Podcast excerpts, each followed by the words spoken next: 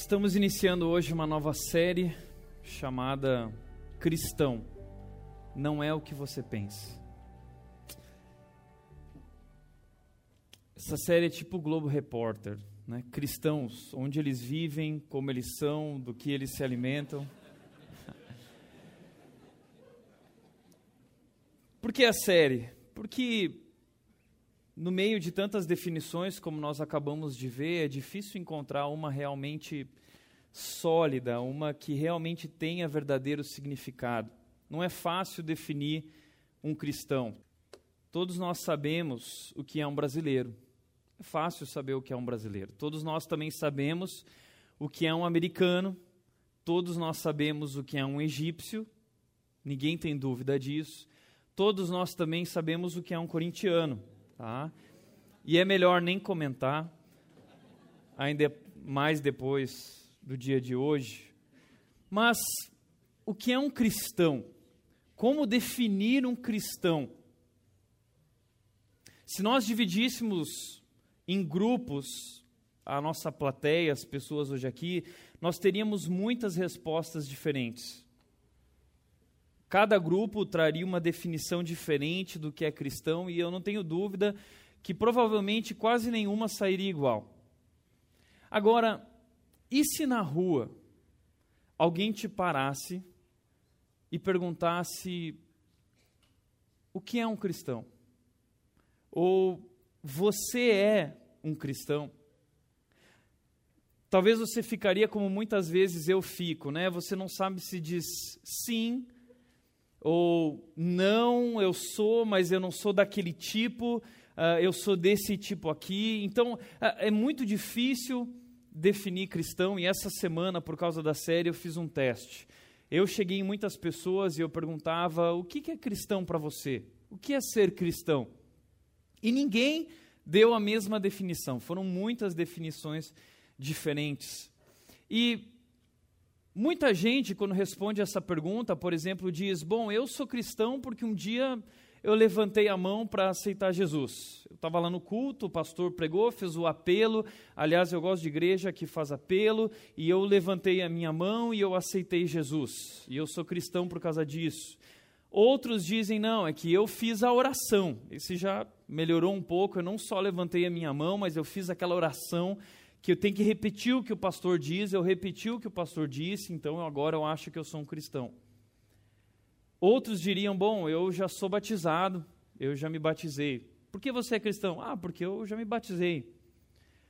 Por que você é cristão? Porque eu fiz um curso e eu fiz depois desse curso a confirmação uh, de que eu acreditava naquilo. Enfim, muita gente que vem do meio católico passa por isso. Uh, Outros diriam: Ah, eu sou cristão porque eu frequento a igreja evangélica, eu faço parte de uma igreja evangélica. Ainda outros diriam: Não, eu sou cristão porque eu acredito em Jesus. Que lindo, eu acredito em Jesus, que bacana. Agora, isso é o que você acha que é ser cristão, ou o que muitos acham, mas o que as pessoas de fora da igreja pensam a respeito de nós, o que os outros acham que nós somos? E provavelmente nós teríamos uma definição parecida com essa: cristãos são julgadores, homofóbicos e moralistas, que pensam que eles são os únicos que vão para o céu e que secretamente saboreiam o fato de que todos os outros vão para o inferno. Então, talvez você ache essa definição um pouco pesada, mas é exatamente assim que as pessoas de fora nos veem. Nós acabamos de ver esse vídeo. Uh, Talvez você não odeie os cristãos, mas lá no fundo, você sabe que isso é verdade. Muitas vezes ali a gente está ali, ah, vocês vão tudo para o inferno, vocês vão tudo morrer, porque eu conheço a verdade, porque eu conheço Jesus e vocês vão tudo se ferrar. Uh, recentemente, eu estava no shopping com um grupo de pessoas da igreja e de repente um grupo de meninas de um colégio uniformizadas nos pararam no café no shopping e falaram: olha, a gente pode fazer uma entrevista com vocês? E a gente pode, claro. E a gente pode gravar? Pode, claro, pode gravar. Então a pergunta que a gente quer fazer é a seguinte: o que vocês pensam sobre homossexualismo? E fica todo mundo com aquela cara, né? E todo mundo olha para o pastor, óbvio. Né? e aí o pastor tem que dizer o que ele pensa sobre aquilo. E eu sei, você está querendo que eu fale o que eu falei, e eu não vou falar agora, porque o tema da pregação não é esse, tá bom? Depois a gente pode conversar. Mas, uh, você está pronto para definir, para explicar uh, o que é um cristão, a razão da sua fé, por que você acredita naquilo que você acredita? Eu tenho uma notícia boa e uma notícia ruim para vocês. A notícia boa que eu tenho é que nenhuma das coisas que eu acabei de falar é um cristão. E a notícia ruim que eu tenho para te dar é que tudo que você pensava sobre cristianismo provavelmente está errado. E é isso que eu quero mostrar para vocês através dessa série, onde nós vamos falar o que é um cristão, do que eles se alimentam, onde eles vivem, como é a igreja e tudo mais. Pois bem, vamos lá. Primeira coisa que eu gostaria de dizer para você, e pasme, na Bíblia o termo cristão aparece apenas três vezes.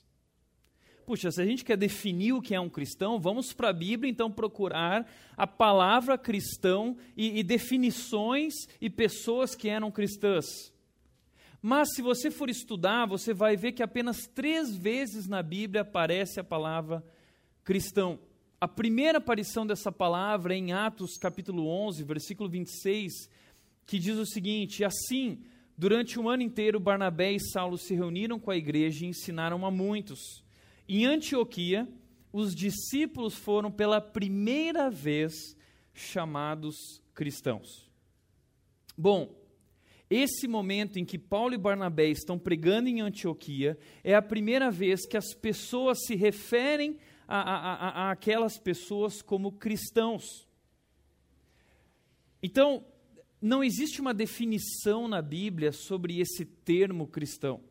Mas esse termo cristão é um termo pejorativo usado por pessoas de fora da igreja para se referir aos seguidores de Jesus, para se referir a, aos discípulos de Jesus. Veja que o texto diz: os discípulos foram pela primeira vez chamados cristãos. Sabe o que significa isso?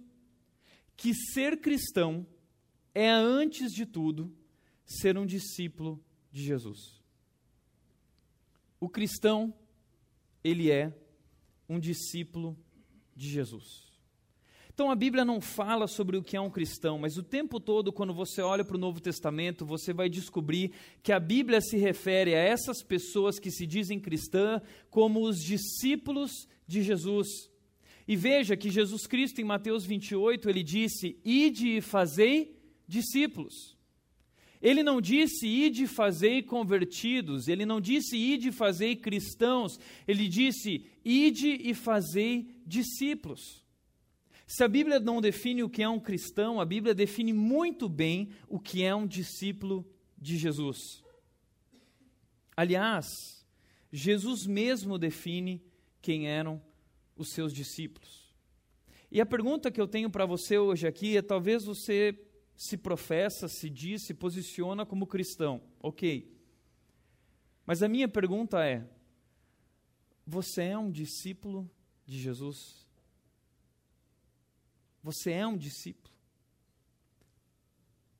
Talvez você não sabe responder isso porque não compreendeu ainda o que é a definição de um discípulo de Jesus, e eu gostaria de trazer nessa noite para você três marcas de um discípulo de Jesus. Três marcas básicas que vão resumir a essência do que é um discípulo de Jesus. Em primeiro lugar, o discípulo de Jesus é alguém que conhece a Jesus. O texto de Mateus 16 versículo 13 a 16, Jesus ele chega aos seus discípulos e ele faz uma pergunta: Quem os outros dizem que o filho do homem é que eu sou? E eles responderam: Bom, alguns dizem que você é João Batista, outros dizem que você é Elias, um profeta, outros ainda Jeremias ou um dos profetas. E aí Jesus diz: E vocês? Quem vocês dizem que eu sou? Simão Pedro respondeu: Tu és o Cristo, o Filho do Deus vivo. A resposta de Pedro é no alvo. A resposta de Pedro é perfeita. Pedro entendeu quem Jesus Cristo é. Pedro, nesse momento, demonstra que ele conhece Jesus Cristo de fato. Ele sabe que não é um profeta, ele sabe que não é uma força maior, por exemplo. Veja, Jesus Cristo não é, como muitos aqui disseram, uma força maior. Jesus Cristo não é também apenas um cara legal. Jesus Cristo também não é apenas um cara que veio deixar exemplo que veio dar exemplo de como viver e se tornar um modelo universal para o mundo. Jesus Cristo não é um filósofo, um pensador. Jesus Cristo também não é uma válvula de escape, como aquele menino disse. Jesus Cristo também não é. A, a proposta de Jesus em sua vinda não foi a proposta de inaugurar uma nova religião. Não é nada disso.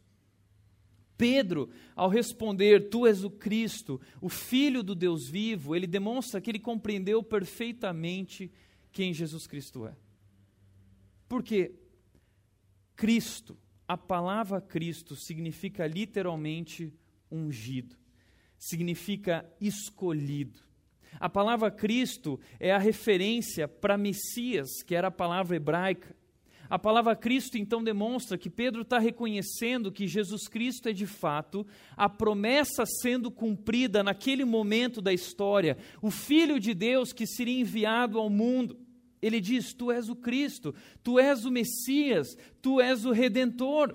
Ele está reconhecendo Jesus Cristo como a expressão exata de Deus que vem ao mundo para nos redimir dos nossos pecados.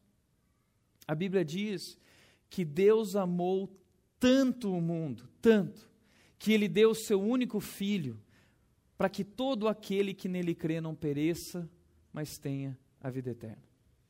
Ele enviou o seu filho. Ah, é por isso que Hebreus 1,3 diz que o Filho, Jesus Cristo, é o resplendor da glória de Deus e a expressão exata do seu ser. Jesus Cristo é Deus. É, se nós queremos conhecer a Deus e não o vemos, através de Jesus Cristo nós podemos saber quem Deus é, porque Jesus é a expressão exata de quem Deus é. E se talvez você ainda não entendeu, puxa, mas por que Jesus veio ao mundo? Mas por que a cruz? Ah, mas por que? Semana passada nós respondemos isso. No nosso culto de Páscoa, nós falamos por que a cruz? Por que Jesus? Por que a morte dele numa cruz? Por quê? E você pode ouvir essa mensagem através do nosso canal do SoundCloud. Mas resumindo, o que nós dissemos é que essa verdade está no Deus forma, o pecado deforma e Cristo transforma. Deus criou algo perfeito, mundo perfeito, eu e você e tudo que existe, mas o pecado que são nossas escolhas erradas, o nosso eu, nós nos voltamos para nós mesmos e nosso próprio caminho, numa traição universal a Deus, e o pecado entra no mundo, e com o pecado a morte, a Bíblia diz que Cristo vem ao mundo para transformar isso. Ele é a resposta de Deus para um mundo que está morrendo. Ele é a resposta de Deus para o mundo que está perdido. Ele é a resposta de Deus para as nossas vidas, para nós que andamos angustiados, para nós que temos andado com os olhos fechados, que vivemos na escuridão, na lama e no pecado. Ele é o nosso libertador. Ele é o Rei do universo. Ele é o Senhor dos senhores. E ele veio a esse mundo assumindo a forma humana como servo e morrendo naquela cruz a minha morte, a sua morte, para que através da sua morte, desse sacrifício, dessa obra na cruz, nós tivéssemos vida. Esse é Jesus. E o que Pedro está dizendo é: Tu és o Cristo, Tu és o Redentor, Tu és o Messias. Pedro conhece Jesus. Pedro entendeu quem é Jesus. E você? Você já entendeu quem é Jesus? Que ele não é tudo aquilo, ele é isso. Aliás, você não somente entendeu, mas você já conhece a Jesus. Eu já contei diversas vezes aqui uma experiência quando eu tinha 14 anos com Cristo. Mas o que eu nunca contei é o que eu estava fazendo naquela noite. Aquela noite eu comecei a ler um livro novo. Eu estava sozinho em casa. E eu estava lendo um livro. E eu estava muito distante de Deus. E eu resolvi ler aquele livro. E aquele livro se chamava Em Seus Passos, O que Faria Jesus. E eu comecei aquele livro e fiquei muito impactado, porque é um livro mundialmente conhecido, famoso. E ele conta uma ficção sobre pessoas que recebem a presença real de Jesus em suas vidas e, e o que a vida dessas pessoas se torna a partir do momento que elas conhecem a Jesus de verdade. E eu comecei a ler as páginas daquele livro e eu fiquei muito tocado por aquilo, muito emocionado. E eu terminei de ler aquele livro naquela mesma noite, já era madrugada, quando eu fechei o livro e eu fiquei pensando comigo mesmo: uau, como seria legal receber a visita de Jesus real na minha frente aqui. E eu fiquei pensando nisso. E eu terminei de ler o livro e eu fui sentar no piano e eu comecei a tocar piano. E enquanto eu tocava piano, naquela noite, eu comecei a tocar uma música diferente. E naquele mesmo momento, eu senti a mão de Jesus nos meus ombros. E eu senti a presença de Jesus naquele lugar. E no mesmo momento, eu caí de joelhos na sala da minha casa, sozinho em casa. E eu podia perceber a presença, a glória de Deus naquele lugar, conhecendo então Jesus de forma real, como eu nunca havia experimentado, como eu nunca havia sentido. E ali eu experimentei a presença de Jesus e eu percebi os meus pecados. E naquela noite eu me rendi. Naquela noite eu disse: Tu és o Cristo, o Filho do Deus vivo. E naquela noite eu entreguei a minha vida para me tornar um discípulo de Jesus por completo. E a partir dali, a minha vida nunca mais seria a mesma. Portanto, se você quer se tornar um discípulo de Jesus, você precisa conhecer a Jesus. Você precisa entender quem Jesus Cristo é e ter um encontro com Ele. Esse é o primeiro passo para se tornar um discípulo de Jesus. Mas não somente isso, discípulo de Jesus não é somente alguém que conhece Jesus, mas o discípulo de Jesus é alguém que ama a Jesus. Em um outro texto, em Lucas 14, Jesus Cristo diz o seguinte sobre os seus discípulos: Se alguém vem a mim e ama o seu pai, sua mãe, sua mulher, seus filhos, seus irmãos e irmãs, e até a sua própria vida mais do que a mim, não pode ser meu discípulo. E aquele que não carrega a sua cruz e não me segue não pode ser o meu discípulo. Da mesma forma, qualquer de vocês que não renunciar a tudo o que possui, não pode ser meu discípulo. O que Jesus está dizendo sobre a relação dele com os seus discípulos e o que é um verdadeiro discípulo é que um verdadeiro discípulo ama Jesus acima de relacionamentos pessoais. Primeira coisa que ele disse: se alguém vem a mim e ama seu pai e sua mãe, sua esposa, o seu marido, o seu namoro, o seu namorado, o seu namorado, seus filhos, seus irmãos e irmãs, mais do que a mim, não pode ser o meu discípulo. Jesus Cristo é o primeiro no nosso amor. Jesus Cristo é a nossa prioridade nós queremos estar com Ele, nós queremos caminhar com Ele, nós queremos perder nosso tempo com Ele, porque nós amamos Ele muito mais do que qualquer relacionamento, do que qualquer pessoa. Ninguém se coloca entre nós e Deus, Ele sempre está acima. E se alguém tenta se colocar, se alguém se torna maior do que Deus na minha vida, a Bíblia diz que eu preciso renunciar a isso, porque Jesus Cristo deve ser aquele a quem eu amo acima de qualquer relacionamento pessoal.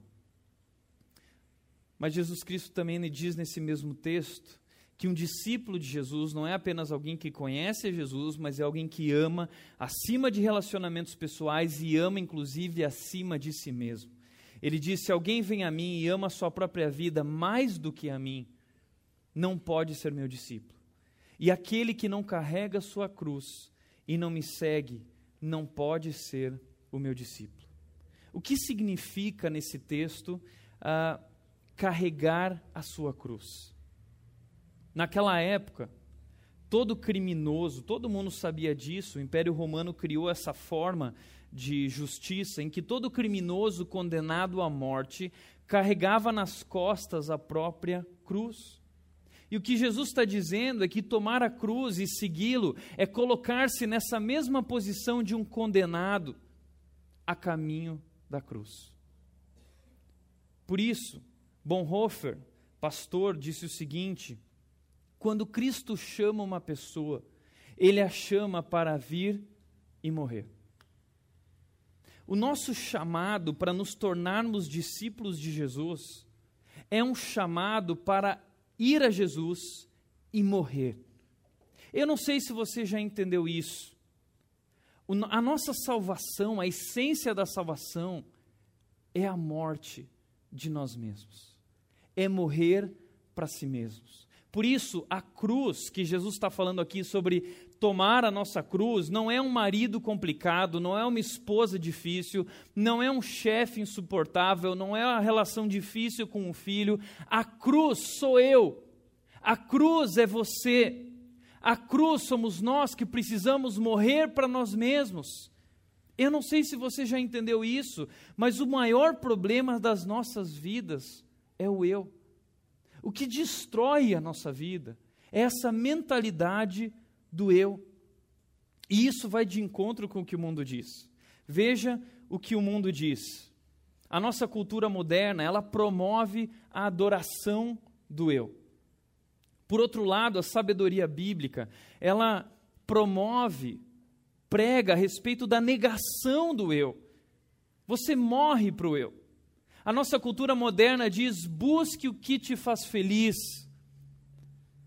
A cultura do reino diz: tome a sua cruz, sacrifique seus objetivos e desejos pessoais, abra mão da sua própria vida. A nossa cultura moderna diz: ame a si mesmo. A sabedoria bíblica diz: negue-se a si mesmo. A cultura moderna diz: você precisa buscar ter amor próprio. A cultura do reino diz: você precisa buscar e viver amor sacrificial. Essa é a resposta bíblica. É isso que significa ser um discípulo de Jesus. É eu amo Jesus, inclusive acima de mim mesmo, de tal forma que eu morro para mim mesmo. Agora veja que a cultura moderna tem promovido essa adoração do eu. Veja o que diz Paul Witz, que é o professor de psicologia da Universidade de Nova York, e ele disse o seguinte: a psicologia transformou-se em uma religião, em particular, uma forma de humanismo secular baseado na adoração do eu. E essa psicologia ela está enraizada em todas as áreas da nossa sociedade, em pedagogias, em diversas vias, em diversas coisas.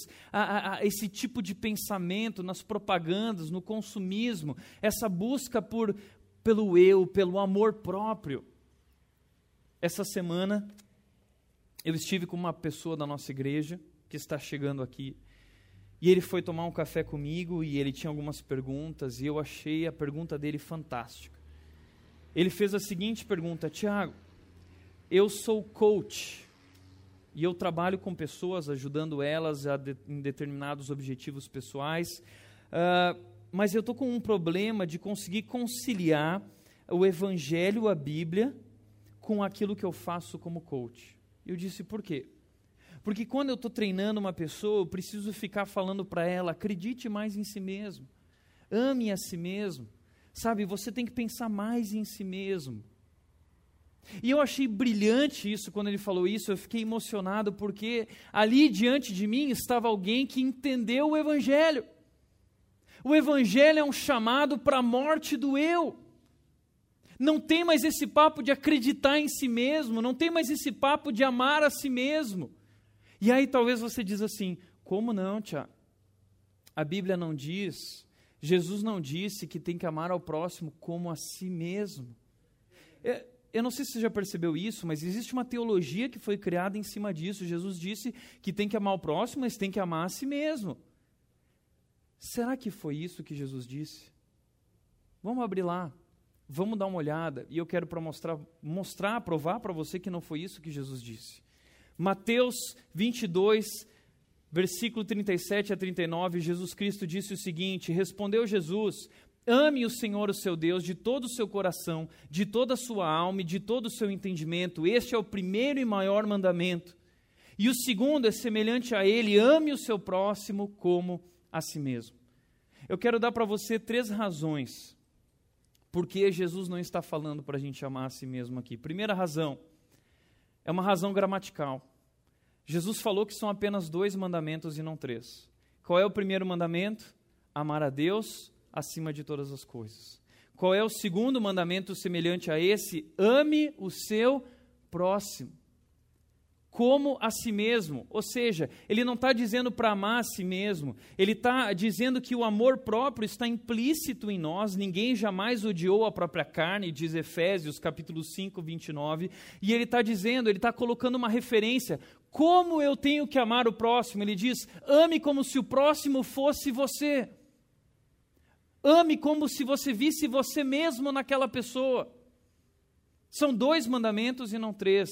Segunda razão, o verbo agapau, que é o verbo usado aqui por amar a Deus e amar ao próximo, ele significa literalmente auto-sacrifício. Então, como que você vai amar a si mesmo uh, se é auto-sacrifício? O verbo agapau não pode ser autodirigido. Você teria que sacrificar a si mesmo para servir a si mesmo. É, isso é um absurdo. Então aqui a Bíblia não está falando sobre amar a si mesmo, a Bíblia está dizendo sacrifique a si mesmo para amar a Deus e para amar ao próximo. E a terceira razão é que o alto amor é a compreensão bíblica do pecado. Sabe por que a psicologia e todas essas ias e ismos têm promovido essa adoração do eu? Porque o alto amor é a compreensão bíblica do pecado. Ou seja, nós entendemos quem Jesus Cristo é, ah, mas nós ainda não compreendemos essa questão da morte do eu, e o diabo capetóide fica lá atrás dizendo: amem a si mesmo, amem-se mais, tenham mais amor próprio, e a Bíblia está dizendo: morram para si mesmos. Veja o que disse Martinho Lutero, reformador da igreja. Ele disse: o pecador é o ser curvado em direção de si mesmo. Deus nos chama para não viver curvados em direção de nós mesmos. Na Bíblia não existe essa história de autoestima, existe outro estima. Ame o seu próximo. John Stott disse o seguinte: negar a si mesmo é voltar-se da idolatria da centralidade do eu. É a gente se voltar, é a gente parar de viver para nós mesmos, parar de olhar para si mesmos e a gente começar a morrer para si mesmo. Lembrem, a salvação não é substituição. Jesus Cristo não assumiu o nosso lugar. Pois bem, a vida cristã também é substituição. Não foi isso que Paulo disse em Galatas 2:20? Fui crucificado com Cristo. Assim já não sou eu mais quem vive, mas Cristo vive em mim, Cristo vive por mim. E esse viver que agora vivo no corpo e na carne, vivo na fé, no Filho de Deus que me amou e se entregou por mim. A vida cristã é substituição. Eu substituo o eu por Jesus. Eu substituo o eu por o próximo.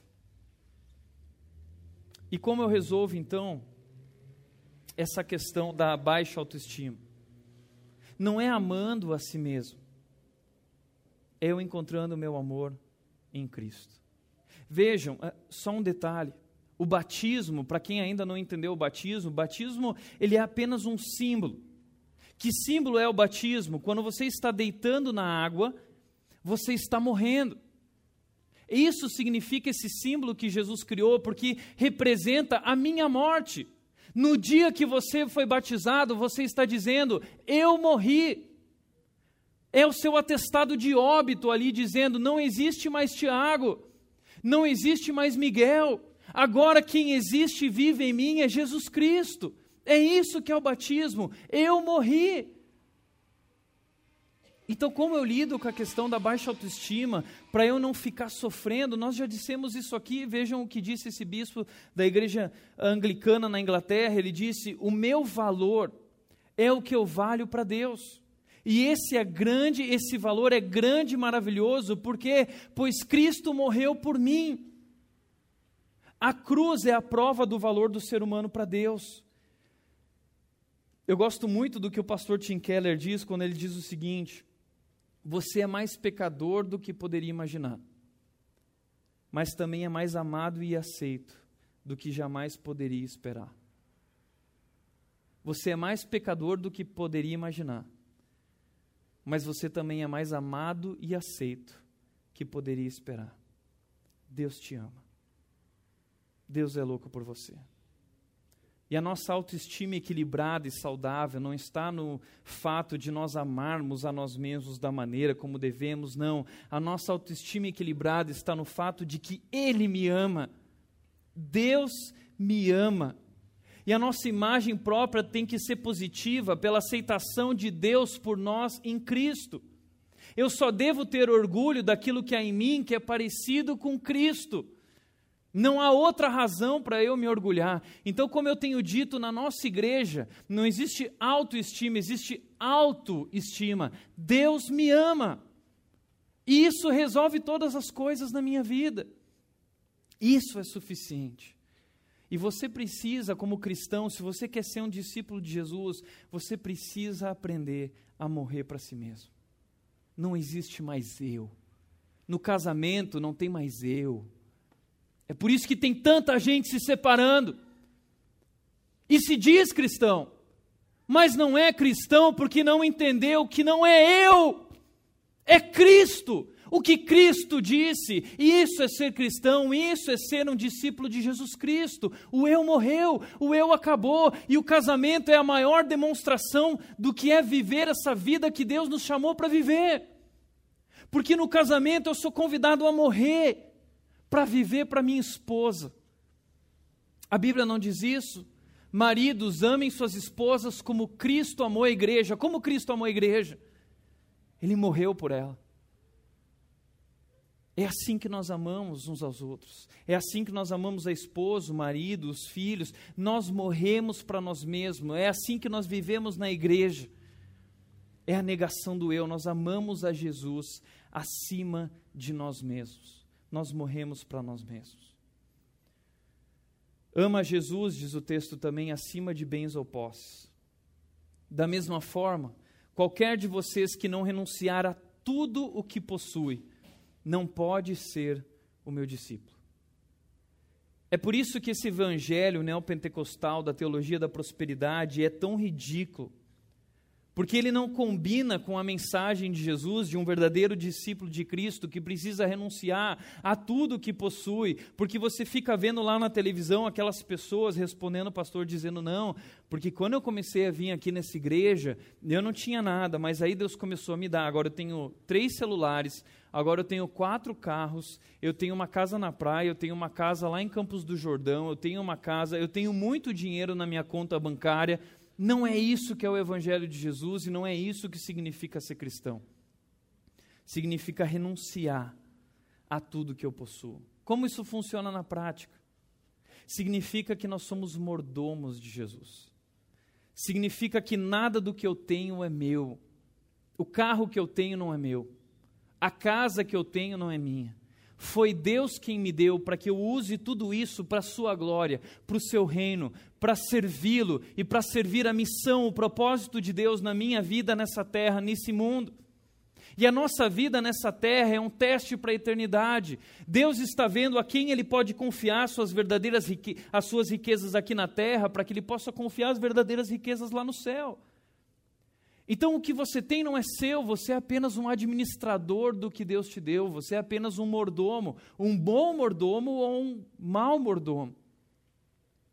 Nós precisamos aprender a renunciar, nós não vivemos pelo que temos, nós não vivemos em prol, na busca do consumismo, nós não vivemos nas mesmas razões e motivos que o mundo vive.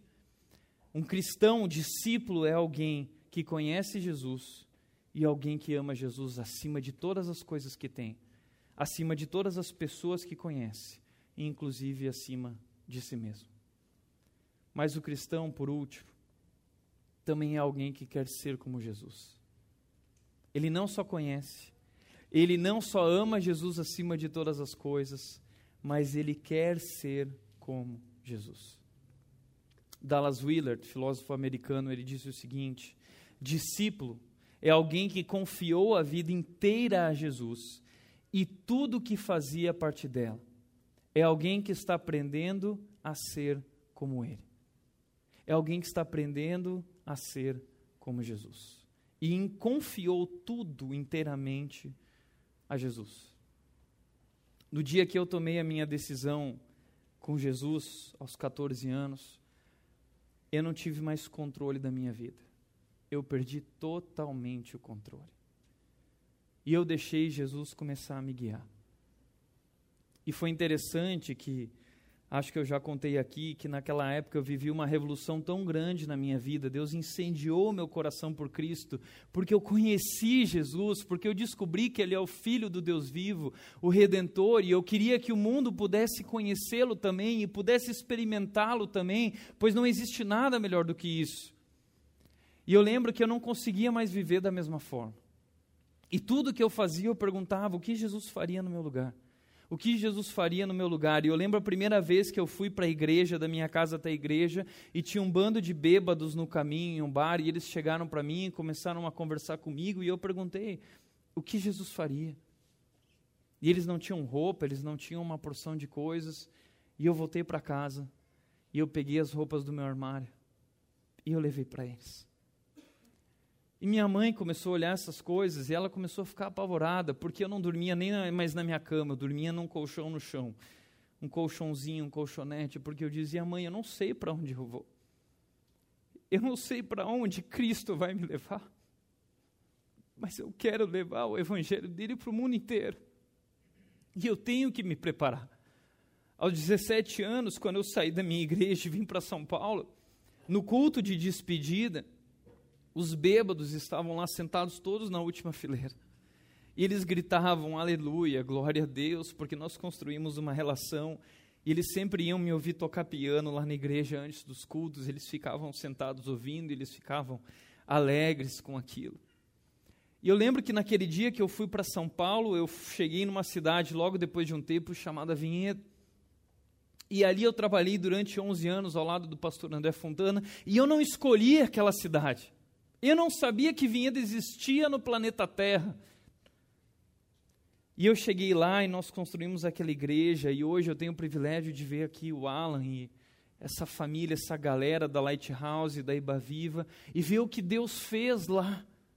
E de repente um dia Deus vira para mim e diz: Aqui acabou, Tiago, agora você dá o próximo passo. Então eu descubro em Dayatuba que eu também não sabia que existia no planeta Terra, mas isso é ser cristão, isso é ser um discípulo de Jesus. Você confia a sua vida para Ele Ele vai te conduzindo para aquilo que Ele tem para você. São os planos dele, é a obra dele. Nada nesse mundo é sobre nós, é sobre a história dele, é sobre aquilo que Ele está fazendo no mundo. E aí eu chego aqui em Dayatuba. E hoje, nós estamos aí há cerca de quatro anos, mais ou menos, juntos, talvez quase quatro anos e meio, e Deus começa um trabalho como esse. E eu, ali no louvor, hoje emocionado, olhando para tudo isso e pensando: puxa vida, o que Jesus está fazendo? E é assim que acontece na vida do cristão, a Bíblia diz que os filhos de Deus, eles são como vento. Nós não sabemos de onde viemos, para onde vamos, mas nós somos conduzidos por Deus na direção dos seus propósitos e naquilo que Ele deseja fazer. É isso que é ser cristão. Eu quero ser como Jesus e Jesus passa a conduzir e controlar a nossa história.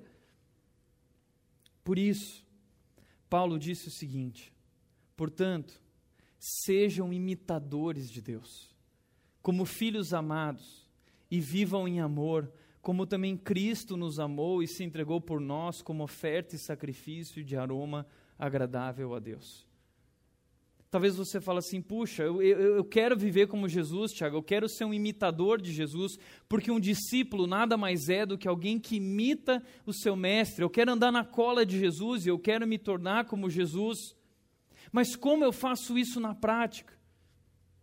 Paulo diz, na prática, nós vivemos como os filhos amados.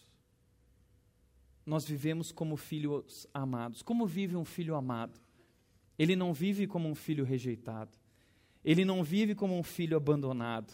Ele vive como um filho que tem a segurança, a certeza de quem ele é, porque ele é amado pelo seu pai. E da mesma forma como ele é amado, ele vive em amor.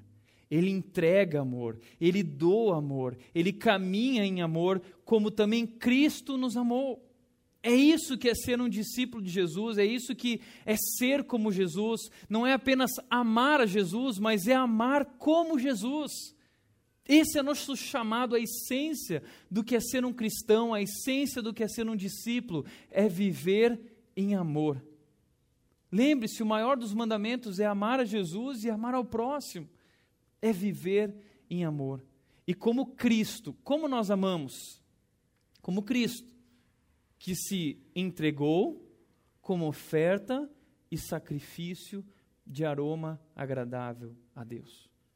E como nós amamos as pessoas, como nós amamos os nossos inimigos, como uma oferta e o sacrifício de nós mesmos, abrindo mão de nossos direitos, abrindo mão daquilo que achamos que somos e merecemos, para simplesmente sermos um aroma agradável a Deus.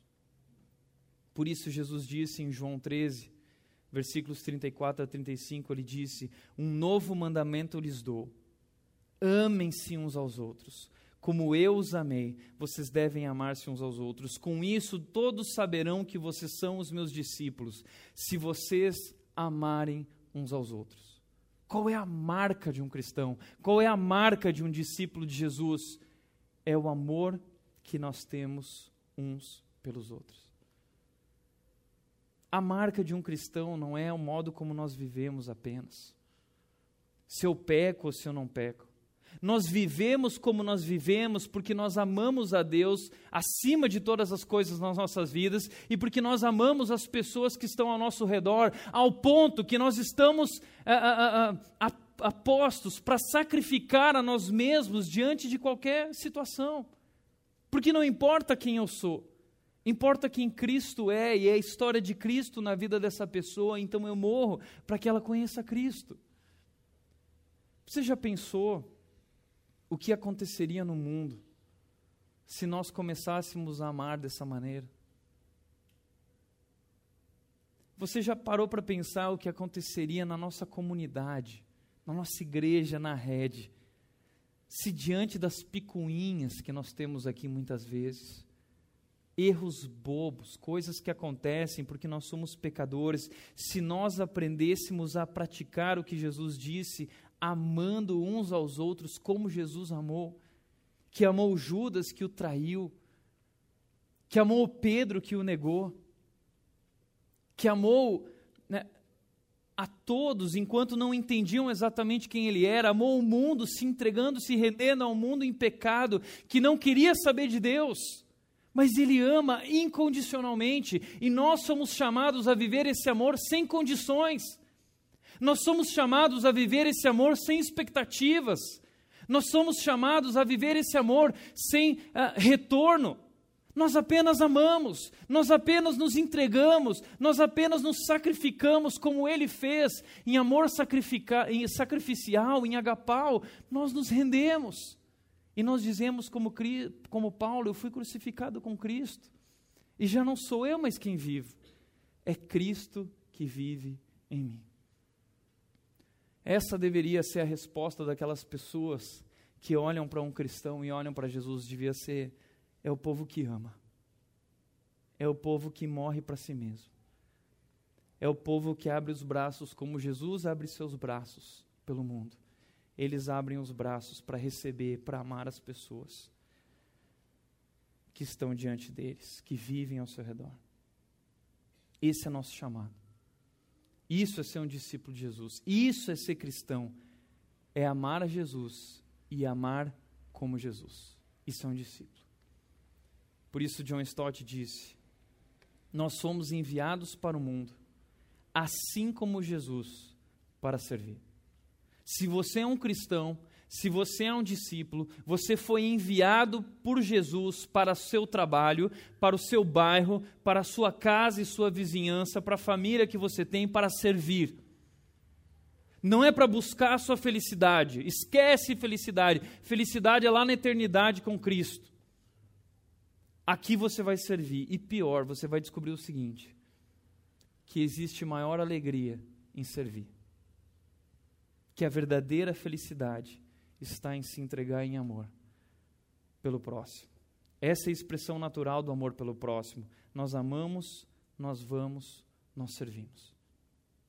Eu fico imaginando o que aconteceria na nossa comunidade, na rede, e a partir da rede, na nossa cidade, na nossa região, se nós entendêssemos esse chamado de Deus para as nossas vidas, de amar a Jesus e amar como Jesus, sem limites, sem condições, simplesmente amando, amando, amando e morrendo para si mesmos. Eu não consigo imaginar, mas eu sonho com isso. Esse é meu sonho de pastor não é só uma igreja grande, mas é principalmente uma igreja grande que está impactando a sua cidade com o amor de Jesus Cristo incondicional. Por isso, Tim Keller diz: olhe para Jesus. Você está com dificuldade de entender o que eu estou falando, então olha para Jesus, porque a vida dele foi isso. Ele sempre chorou, ele foi um homem de sofrimentos, e você sabe por quê? Porque ele é perfeito. E quando você não está absorvido por si mesmo, você pode sentir a tristeza do mundo. Nós vivemos num mundo sem Deus. Nós vivemos num mundo perdido.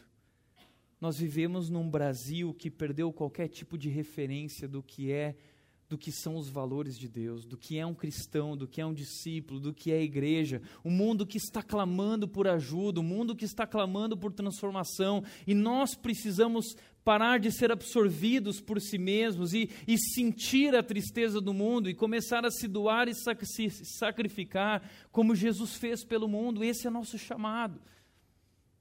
E essa é a resposta para essa infelicidade para essa insatisfação, para essa angústia crônica que nós temos vivido na vida que vivemos nesse mundo. Uma vez eu já citei isso aqui, eu sou muito fã do Érico Veríssimo, que é um escritor gaúcho, e uma vez eu li um livro dele chamado Olhar e os Lírios do Campo, que conta a história de um homem chamado Eugênio.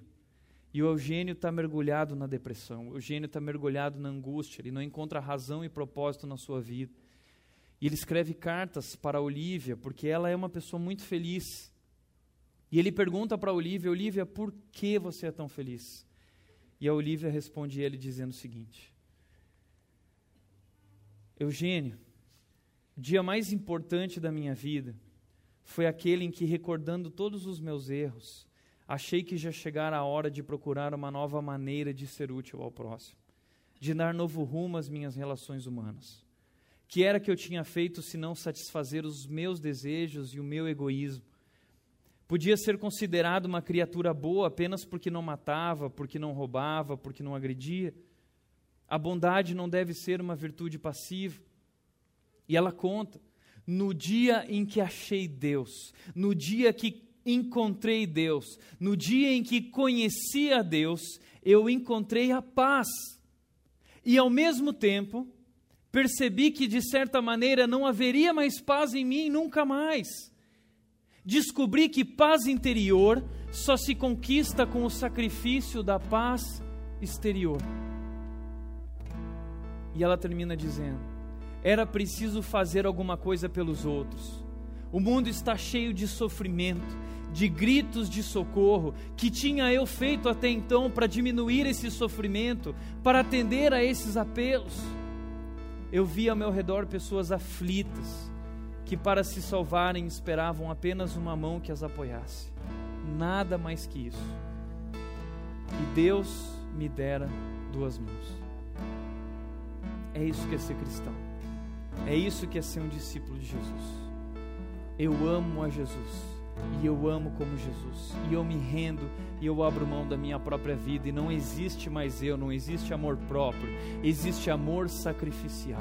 Eu amo como Ele me amou, se entregando e morrendo por mim. Por isso, a pergunta é a seguinte: em primeiro lugar, você já é um discípulo de Jesus? É isso que é ser cristão. Você já confiou sua vida inteiramente a Ele? Segundo lugar, existe algo hoje sabotando seu amor por Jesus? Existe alguém hoje sabotando seu amor por Jesus, impedindo que ele seja o seu primeiro amor, o maior amor, o melhor amor? Existe algo na sua vida, alguma coisa que tem se colocado entre você e Jesus? A Bíblia diz que você precisa renunciar a todas as coisas. E isso é ser um discípulo de Jesus. Terceiro e último lugar, você é um imitador de Jesus na forma como você ama as pessoas ao seu redor. Você tem amado, você tem perdoado, perdoado a tudo e todos. Não importa o que fez, não importa o que é, não importa se melhorou, se não melhorou, não importa se restituiu ou não se não restituiu, não importa se pagou, se não pagou. Eu amo. E eu pago a conta se for necessário. Isso é ser como Jesus, que pagou a conta em nosso lugar. E ele não pediu nada em troca de nós. E o discípulo é alguém que é convidado a entender esse amor e viver esse amor. Isso é um cristão. Você foi chamado para viver esse amor e ser um discípulo de Jesus. Amém? Feche teus olhos.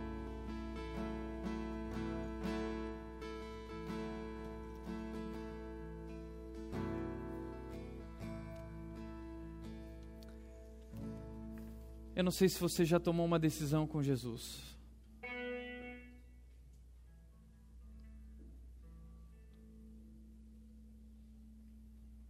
Eu não sei se você já tomou essa decisão de morrer para si mesmo. Essa é a decisão com Jesus. Quando você aceita Jesus, quando você levanta a sua mão, você está dizendo: Eu estou desistindo de mim para receber Jesus, para que Ele viva em mim, para que eu seja o que Ele é. Se você nunca tomou essa decisão com Jesus, eu quero te convidar a tomar essa decisão hoje aqui. Talvez você já achava que era cristão, mas não sabia que um cristão era um discípulo. E não sabia o que é ser um discípulo. Eu quero te dar a chance de tomar uma decisão agora. E você ficar de pé e dizer: Pois é, Deus Hoje eu desisto de mim. Hoje eu morro para mim. Para que Jesus venha viver em mim. Para que Ele seja a minha vida. Se você quer tomar essa decisão, eu quero te convidar a ficar de pé. E eu quero que você ore junto comigo. Se você quer tomar essa decisão, fica de pé. E eu quero orar por você.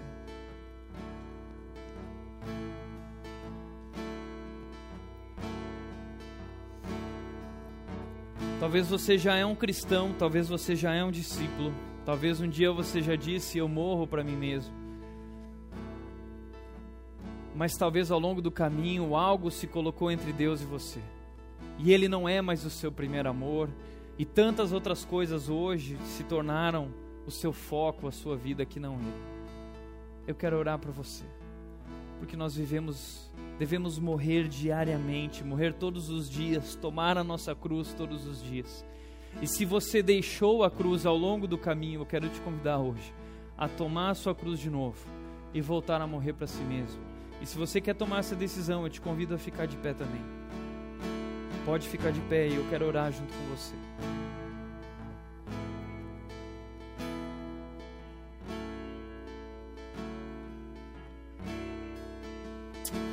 Pai, eu aqui oro por esses que aqui estão, Deus, que hoje tomam uma decisão dizendo: estamos morrendo, estamos morrendo para nós mesmos. Estamos abrindo mão de nossos desejos pessoais, estamos, estamos abrindo mão de nossos objetivos pessoais, estamos abrindo mão daquilo que somos, daquilo que sonhamos, para começar a sonhar, Deus, com aquilo que o Senhor sonha para começar a trabalhar com aquilo que o Senhor trabalha, para começar a pensar como o Senhor pensa, para começar a servir como o Senhor nos serviu e para começar a amar aos outros como o Senhor nos ama e nos amou. É por isso que aqui nos rendemos, Deus, é por isso que aqui nos entregamos, e é por isso que aqui declaramos a nossa morte. Nós morremos, nós fomos crucificados com Cristo, e assim já não somos mais nós quem vivemos, mas Cristo vive em nós. E essa vida que vivemos no corpo, vivemos pela fé no Filho de Deus que nos amou e se entregou por nós. E assim oramos e nos rendemos em nome de Jesus, em nome de Jesus. Amém.